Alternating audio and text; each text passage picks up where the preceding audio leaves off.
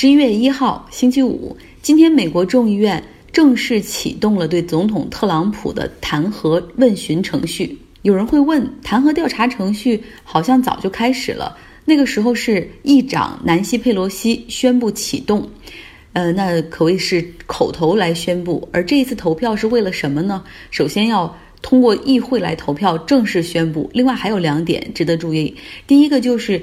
要为未来公开问询就铺路，因为之前所有的听证会都属于众议院委员会内部召开，不像其他的议会成员开放，然后也不在电视上做直播，也被共和党的议员质为是一边倒的政治攻击等等，来搞一个这样的程序，让大家看到未来听证会都可以向公众来直播的。那第二点就是。也允许特朗普的律师可以参加在听证会上代表他的权利。那么这项投票是以二百三十二票对一百九十六票获得通过，所有的共和党众议员都投了反对票，就是不同意启动这个弹劾程序。那另外还有两个民主党的众议员也投了反对票，因为他们所在的选区特朗普的支持率都非常的高。那为了二零二零年的。大选，他们也不愿意丢掉选民的支持。说实话，少了他们这两票也不并并不改变结果哈，所以算是一个战略性的反对票。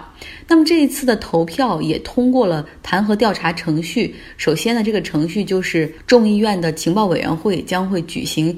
一系列的听证会，那搜集过来的之后，第二阶段会将所有总统滥用权力的证据汇成一份报告，提交给众议院的司法委员会。而司法委员会问询期间，像总统的律师也可以出庭，同时共和党人他们也可以拟一份他们想要邀请证人的名单，也来作证哈，就是给大家都公平的舞台。再来说一下程序吧。今天呢，算是正式启动弹劾调查程序 （impeachment inquiry）。所以看到有些媒体写着开始弹劾特朗普了，还并不准确。把他们认为特朗普违规的一方面，现在已经通过初步的调查，很多证据都已经汇总到一起。那么之后会有司法委员会来决定是否。这个进一步的听证会之后，是否证据确凿？如果认为是的话，众议院将启动投票，只要获得百分之五十一的选票，就可以启动弹劾。那现在呢？众议院是民主党来把持，所以基本上这个能通过，不成为悬念。那么，真正掌握弹劾会是否会让总统下台的是参议员，他们将举行一系列的听证会，而最终要投票，必须有三分之二的人投票认为总统违反相关法律、滥用权力，这样特朗普才会被解职。那么目前呢，参议员里面是由共和党来把持着，所以想把特朗普拉下台的希望微乎其微。那么到目前为止呢，参议院里面只有犹他州的参议员罗姆尼公开批评特朗普，而要想实现让特朗普下台，至少至少还需要十九个共和党的议员来投赞成票。有人说，民主党启动的这个弹劾调查程序是为了明年大选吗？其实，在 Policy and Politics 第一节课上就有一个理论，就是所有的民选的代表总统议员，他们只有一个目标，就是 re-election，下次选举的时候希望能够连任。当然，民主党希望拉特朗普下台，已经对他恨得咬牙切齿。当然，他们也更希望能够保持众议院里席位的优势，同时在2020年夺回参议院的多数权。正因为如此，民主党的众议院领袖南希·佩洛西，他在过去三年里一直都没有启动弹劾程序，哪怕当时很多人都说，就是尤其是一些年轻的 progressive，就是比较激进的共和党人，都说。你看，我们得弹劾他，通俄门有那么多的证据哈。但是因为特朗普在中西部摇摆州中有很多支持者，攻击特朗普实际上会对这些选区的议员有不利的影响。这就是为什么2018年中期选举有很多民主党的众议员，当时他们竞选的口号会是干掉南希·佩洛西。有人觉得他现在。哦，太功利了，已经忽略了事情的错和对，然后在反对特朗普上一点都不积极。但是我有个同学，他在南希·佩罗西的办公室工作，他说，实际上 Nancy 是从更大的 big picture 去考虑。大家想一下，二零一六年。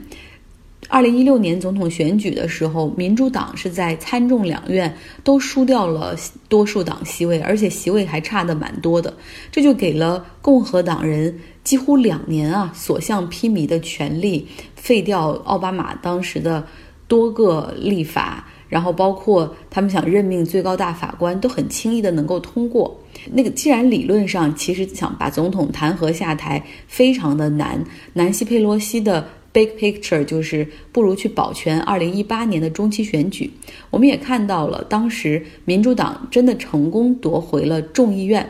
不过，有更多的年轻的 progressive 的民主党人又成为了议员。那他们现在又希望启动弹劾特朗普的程序，因为很多人在竞选的时候就是要 anti Trump 反特朗普。这个时候呢？通俄门的调查也出来了，我们看到特别特别检察官穆勒给的结论有点让人失望，就是俄罗斯虽然干预了美国大选，特朗普也获益了，但不能有足够的证据表明他们是内外勾结的结果。至于总统有没有不当的行为，穆勒说我不下结论，请你们请司法部长看四百页的报告，由他下结论吧。所以通俄门也就是这样的一个结果了。就是很难就这个通俄门的一些情况再对总统进行弹劾。那么这时候看到政府内部正好有一个告密者写举报信，让乌克兰门浮出水面。从目前的证据来看，特朗普不仅通过一通电话要求乌克兰总统去调查拜登儿子的问题。而且还要求美国驻乌克兰大使、美国驻欧盟大使分别向乌克兰方面传递信息，而他的私人律师朱利安尼又在巴黎约见乌克兰政府的高层，大概所传递的信息就是一个：想要那四亿美元的军事援助吗？想要的话，那么就调查拜登。那这是一个 quid pro quo 交换条件。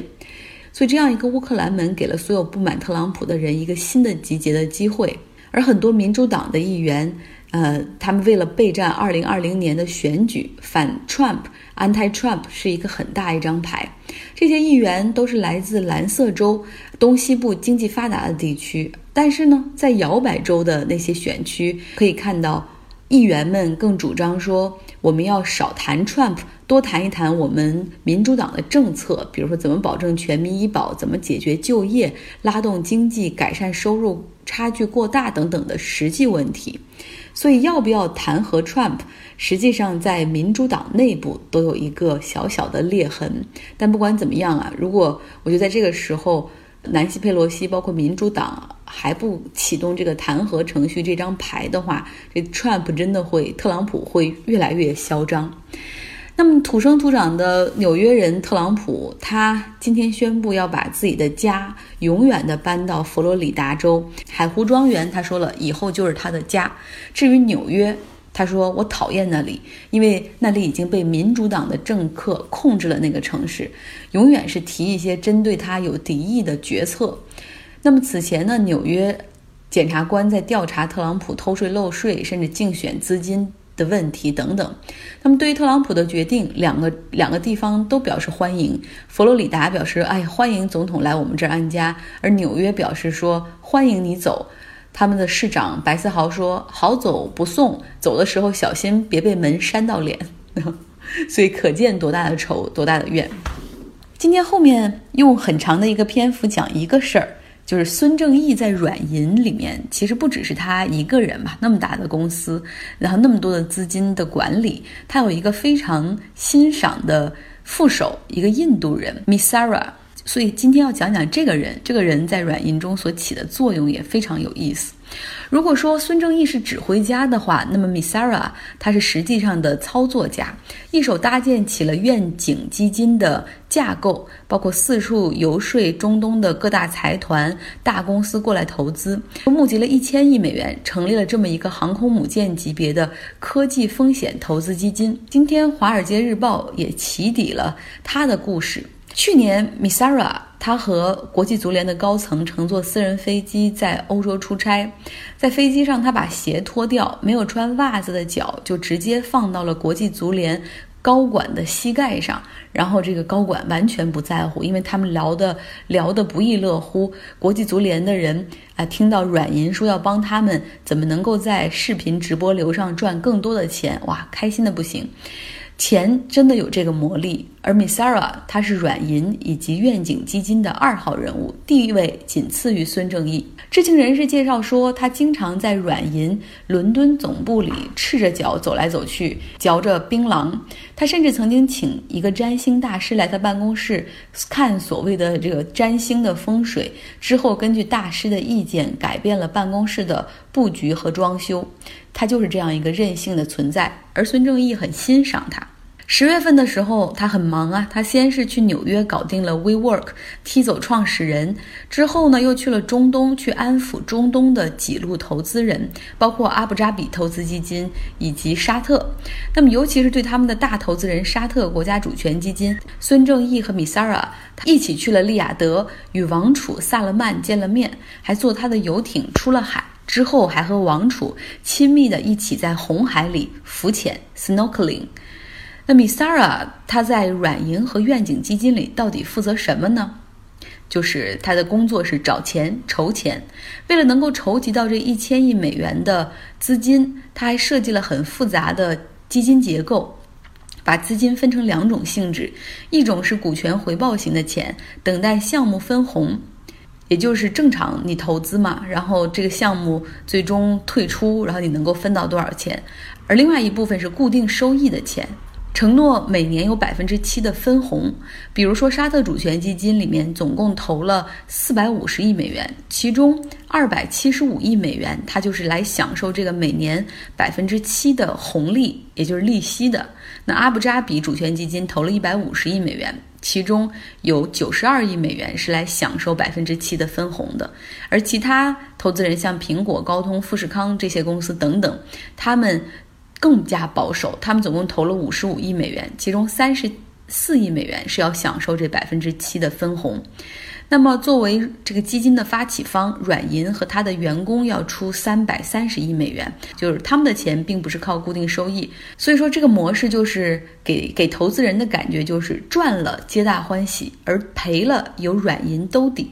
所以自然就好像好卖一点。那米塞尔他是一个出生于印度新德里中产家庭的人，他呢在美国 MIT 攻读了电气工程师专业，之后加入了新墨西哥州的一个核能实验室。头脑非常精明的他厌倦做技术男，所以很快就跳槽到了华尔街，加入到德意志银行。他的销售才能立刻让老板。刮目相看，在二零零九年的时候，他离开了华尔街，跳到了英国，开始在一家对冲基金工作。那他和孙正义最早是在二零零六年的时候就认识了。那个时候呢，当时软银有一笔急需要并购需要用的钱，在市场上各种着急筹钱，然后很多机构对软银也觉得筹这么多可以吗？然后。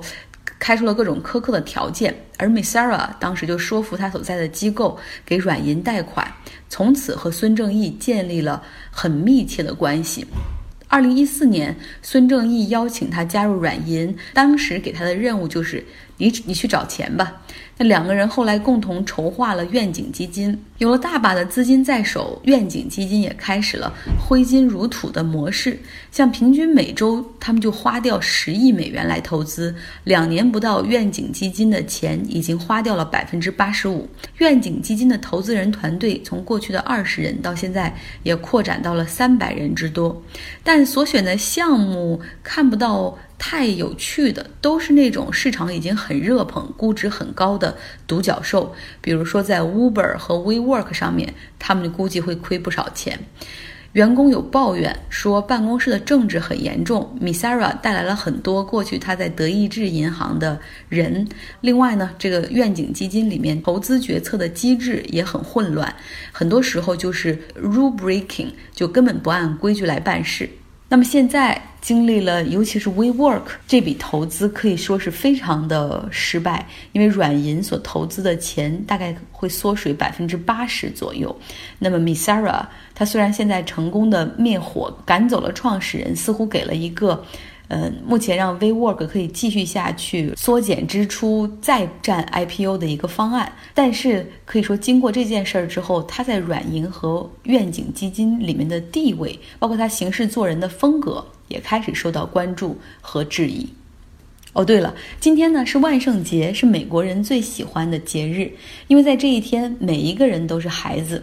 像过节的前一天，然后我们办公室里三点多左右就都没人了，要么去买衣服 costume，要么去买糖果，准备给街区的孩子们。那我去了一家万圣节的服装店，costume 和各种服饰都有哈，还有假发什么的，人山人海。很多父母带着孩子来采购，还有学生来采购，也有我这样的上班族来买东西。说实话，服装的质量都很差。但基本上一个系列就要五十美元左右，合人民币差不多三百七八十。我感觉如果在国内买的话，五十块人民币都没人要。后来呢，我买了一顶假发。波波头回家翻了翻衣柜，找出了一件绿色夹克，然后又把黑色的鞋带儿改成了一个项圈。我发现自己可以打扮成这个杀手不太冷里面的那个女孩的角色。那今天来到公司，大部分的同事都需要提示一下，然后才能说哦，I know Natalie Portman。后来最尴尬的是，很多同事说没看过这个电影。一个美国同事说。就没看过，我说你是美国人，怎么可能没看过呢？我们就查了一下，他说哦，因为这个电影是一九九，因为这个电影是一九九四年的，那个时候我还没出生呢。Anyway，我度过了一个很有趣的万圣节。那像我们今天办公室里还有急诊室的医生、蒙面侠罗宾逊，有教皇、有女巫、有忍者神龟恐龙，以及美国队长神奇女侠等等，很有趣的一天。嗯，那么今天的节目就是这样，也祝大家 Happy Halloween，周末快乐。